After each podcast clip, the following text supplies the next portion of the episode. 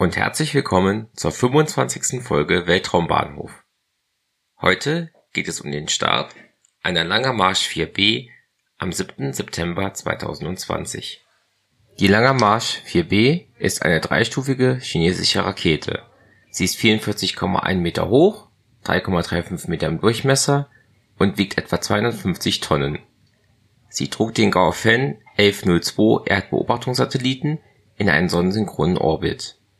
Der Start erfolgte am 7. September 2020 um 5:57 Uhr Weltzeit bzw. um 13:57 Uhr Ortszeit vom Taichuan Satellite Launch Center. Von diesem der vier chinesischen Weltraumbahnhöfe, der etwa 550 Kilometer west-südwestlich von Peking liegt, starten schon seit dem Jahr 1968 Raketen ins All beim Start der Langer Marsch 4B entwickeln die vier YF-21C-Triebwerke der 28 Meter langen ersten Stufe einen Schub von knapp 3000 kN. Dabei verbrennen sie 182 Tonnen Distickstofftetroxid und unsymmetrisches Dimethylhydrazin kurz N2O4 und UDMH. Die zweite, 11 Meter lange Stufe verbrennt in einem YF-24C-Triebwerk 52,7 Tonnen N2O4 und UDMH und die dritte Stufe mit einer Länge von 14,8 Metern nutzt für die beiden YF-40-Triebwerke 14 Tonnen des gleichen Treibstoffs. Die letzte Lange Marsch 4B war am 25. Juli 2020 gestartet. Darüber hatte ich in Folge 12 gesprochen. Zwischen den beiden Starts lagen ein Monat, 13 Tage, 2 Stunden und 44 Minuten.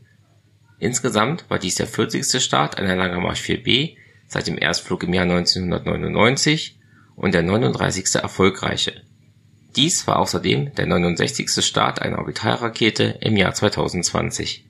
Seit dem letzten Start, der Langer Marsch 2F aus Folge 24, waren zwei Tage, 22 Stunden und 27 Minuten vergangen. Dieser Podcast ist Teil von Schwarze Null FM. Links zur Website, zu Social Media und zu Unterstützungsmöglichkeiten gibt es in den Show Notes.